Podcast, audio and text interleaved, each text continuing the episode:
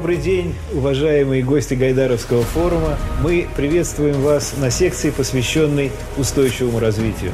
С моей точки зрения, не случайно, что Гайдаровский форум начинается именно с этой проблематики. Недалек тот час, когда цели устойчивого развития будут для каждого столь же естественны, сколь и знание таблицы умножения. Сегодня нас ждут очень интересные спикеры, которые разбираются в этой проблематике очень и очень глубоко. И я очень рад предоставить слово лауреату Нобелевской премии мира 2007 года, господину Рае Вон Чунгу, профессору из Южной Кореи, э, человеку, который очень много делает для того, чтобы каждый человек на нашей планете знал, что такое зеленый рост, что такое зеленая экономика и как правильно мы должны э, бороться с э, негативными изменениями климата. Господин Чунг, пожалуйста, вам слово мы не подвергаем сомнению тот факт, что планета стоит перед лицом климатического кризиса. И я бы не хотел более подробно сейчас это объяснять, потому что мы все уже на себе это прочувствовали. И есть страны, которые напрямую страдают от этого кризиса. Это и Россия, и Корея, и многие другие страны мира. Вопрос заключается вот в чем. Как нам реагировать на этот кризис? Россия является крупным экспортером нефти и крупным экспортером ископаемого топлива, поэтому очень важно понять, каким образом российская экономика перейдет от экспорта энергоресурсов к производству возобновляемой энергии и перейдет к новым источникам энергии. Так, например, к водороду.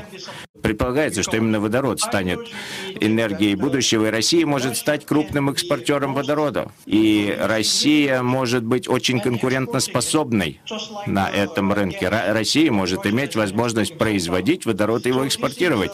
Точно так же, как она сейчас занимается экспортом природного газа. Да, с технической точки зрения это будет непросто. И Россия одна не сможет решить эту проблему. Поэтому потребуются общемировые усилия, потребуется помощь со стороны других стран, как Южной Кореи, Европейского Союза и других стран. Эти страны в плане помощи могут взять на себя обязательства по покупке водорода, производимого в России, и это может нам помочь в целом. Сокращение выбросов углекислого газа и углерода до нуля к 2050 году поможет Могут ли эти усилия обеспечить экономический рост России? И с моей точки зрения ответ однозначный – да, помогут. Сокращение выбросов углекислого газа до 2050 года до нуля могут стать новым стимулом к экономическому росту. Многие правительства сейчас беспокоятся о, о том, что такого рода инициативы могут стать дополнительным обременением для экономики России и других стран. А такие инициативы могут либо стоить очень дорого, либо могут сдержать и серьезным образом сдержать рост экономики. И такие соображения существуют в правительствах многих разных стран. Но здесь вопрос в точке зрения. Если посмотреть на эту проблему с разных сторон, мы увидим, что есть определенные возможности по раскрытию дополнительного потенциала экономического роста. То есть это новые возможности для инвестиций, новые возможности для инноваций, новые направления технологического развития, возможность создания рабочих мест. Вот в чем заключается эта идея. И именно так ее нужно позиционировать. Углеродно-нейтральная экономика не ассоциируется напрямую с затратами. Она должна ассоциироваться с новыми возможностями, с возможностями для России. И Россия на этом рынке может стать звездой экспорта, может заняться экспортом водорода, заняться экспортом чистой энергии, как то энергии, производимой на ветровых, солнечных, гидростанциях.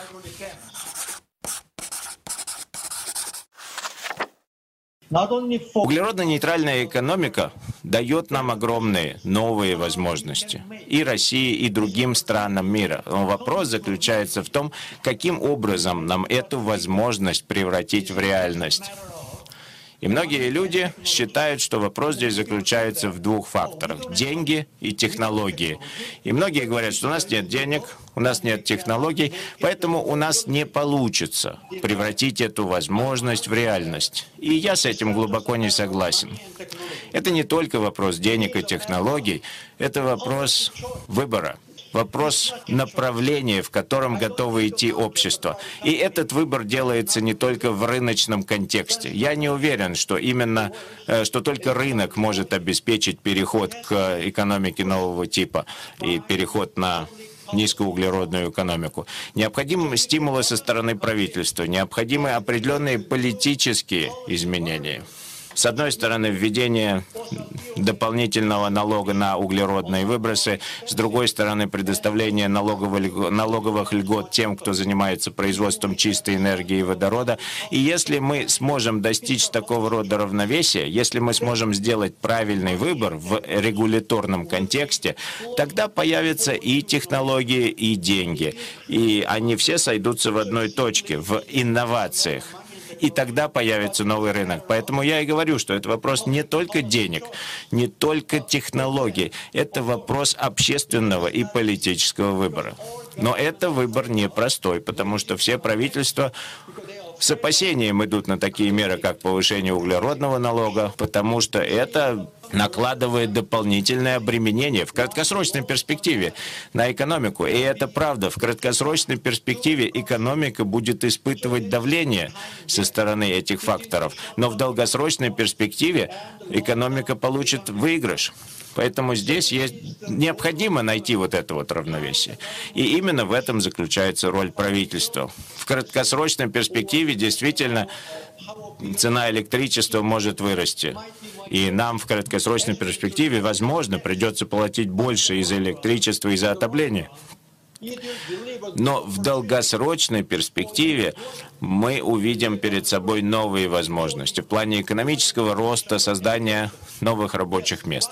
И здесь, в этом контексте, действительно встает вопрос образования. Люди должны понять, что они должны будут заплатить за этот переход. Да, это будет определенная плата за этот переход в краткосрочной перспективе, за переход к низкоуглеродной экономике. Но когда мы придем к ней, мы получим значительные выгоды от этого.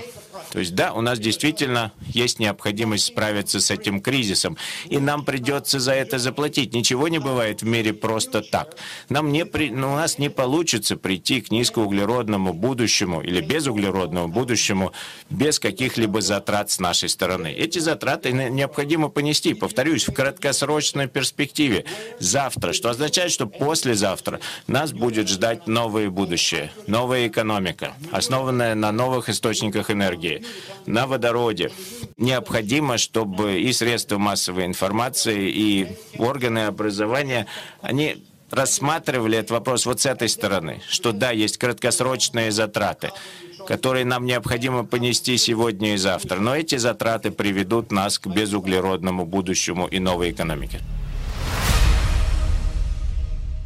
Сейчас я бы хотел предоставить слово аудитору счетной палаты Дмитрию Александровичу Зайцеву, который расскажет нам не только про то, каким образом счетная палата смотрит за достижением цели устойчивого развития, но также и как нам интегрировать вот эту проблематику в э, систему государственного управления и какие риски при достижении цели устойчивого развития могут возникать.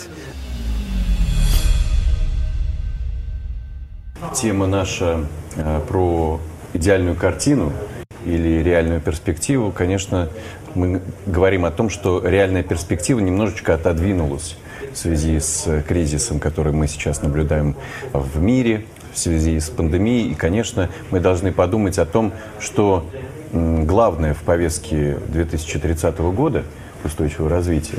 И, как мне кажется, цели устойчивого развития – это не только важнейшие темы экологического кризиса или те 17 пунктов, которые озвучены в повестке. Но главное, как мне кажется, это какой-то подход, новый подход к государственному управлению, который должен случиться во всех странах ходе реализации повестки.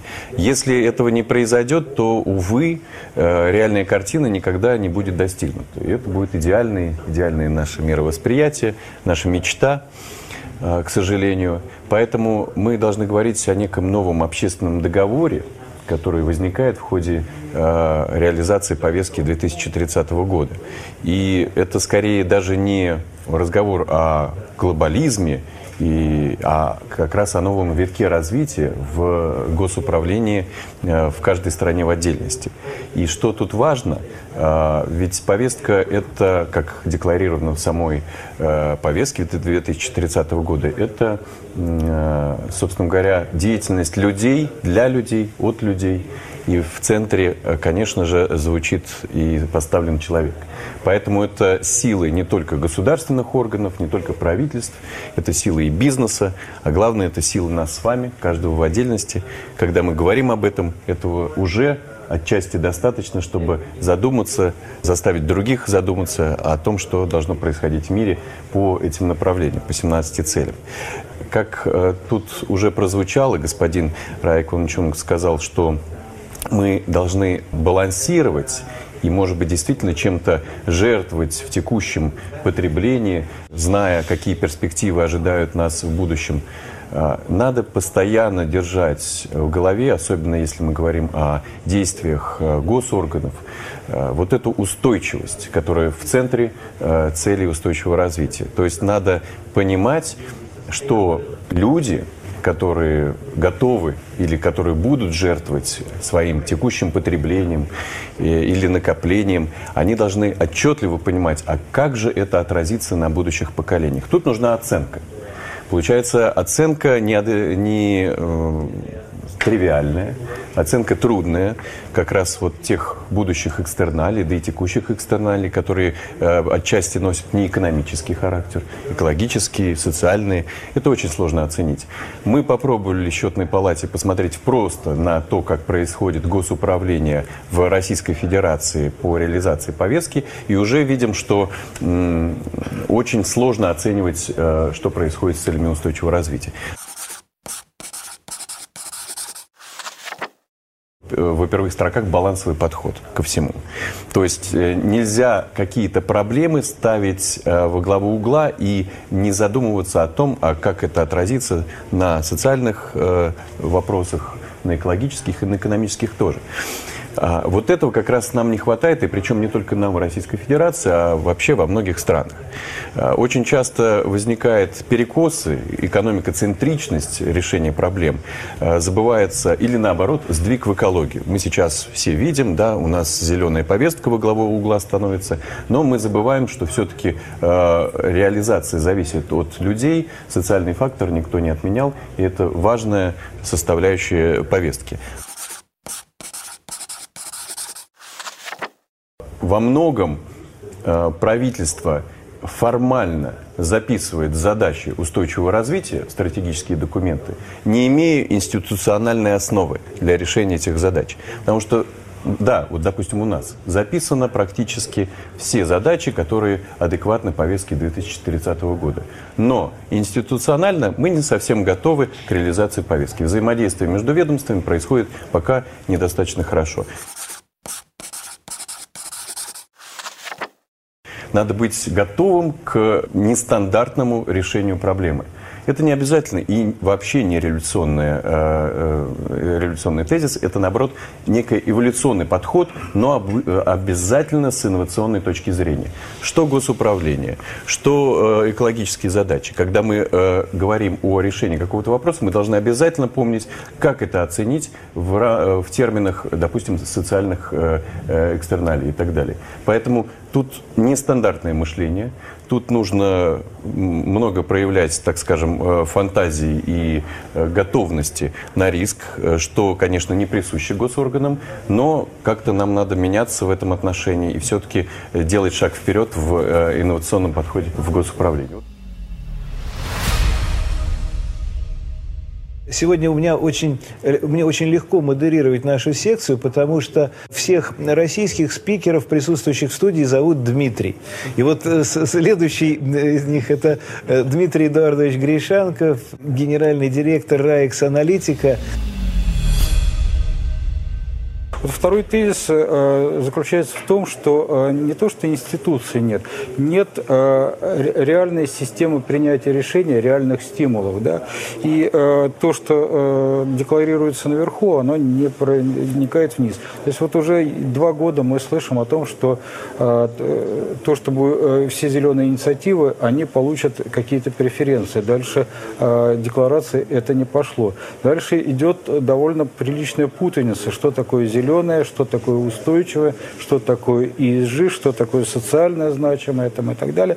И эта путаница, она идет не только где-то на уровне исполнителей, это на, на самом верхнем уровне. Да? То есть у нас, в общем-то, фокус периодически, э, и он и в масс-медиа, и в, во власти, он смещается в сторону зеленого, и почему-то все э, сводится к, к, к экологии. Хотя мы понимаем, устойчивость это далеко не только экология. И, наконец, третий тезис, о котором сегодня хотелось бы сказать, это то, что принципы устойчивого развития, э, как э, не знаю, там, прискорбно, не прискорбно, становится мощным инструментом конкурентной борьбы. Э, я всегда люблю приводить пример с авиационными шумами, когда в какой-то момент сказали, что шумные самолеты не могут летать по миру, и все, как бы авиационная отрасль России, мы ее, по, сути дела, на тот момент потеряли, и мы сейчас начинаем восстанавливать заново. То же самое и сейчас. То есть нам э, важно, чтобы те инициативы, которые формируются у нас в России, они стыковались с инициативами вовне. Потому что мы можем сделать свою зеленую повестку российскую, но она не будет понятна вовне. А нельзя делать устойчивое развитие в рамках одной отдельно взятой стране. Не получается. Устойчивый может быть только мир, а не одна отдельная страна. Гайдаровский форум. Россия и мир после пандемии.